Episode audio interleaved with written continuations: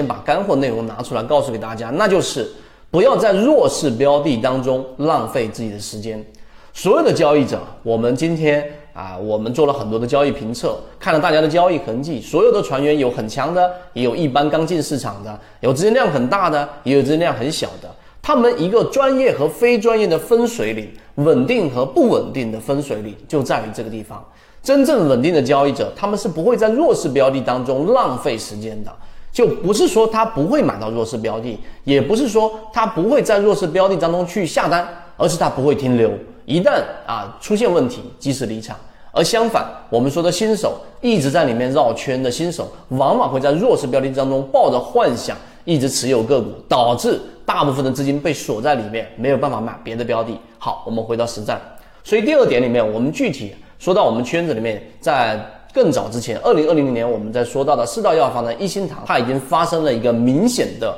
禅中说禅的一个背驰。所以这个背驰是日线级别的，在这一天你就得知道它是一个弱势的一个标的了，由强转弱了就应该离场了。这是第二点，我们要告诉给大家的。当它出现大级别的背驰，要及时离场，不要在弱势标的里面连续性的停留。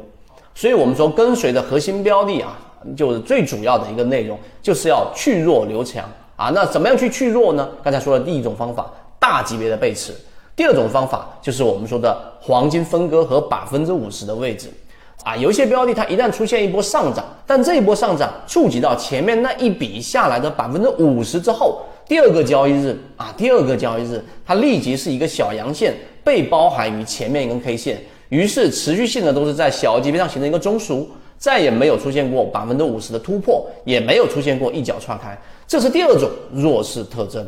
所以你明白这一种之后，在第二个小阴线的时候，实际上你会把这样的标的放到备选鱼池里面去观察，而不是在里面持久的恋战。所以今天我们只讲两个点，来告诉给大家如何跟随圈子。从二零一六年到现在都分享模型，一方面是自己记录自己的交易系统，另外一方面可以帮助大家建立完整的交易系统。系统进化模型可以一步关注泽西船长公众平台。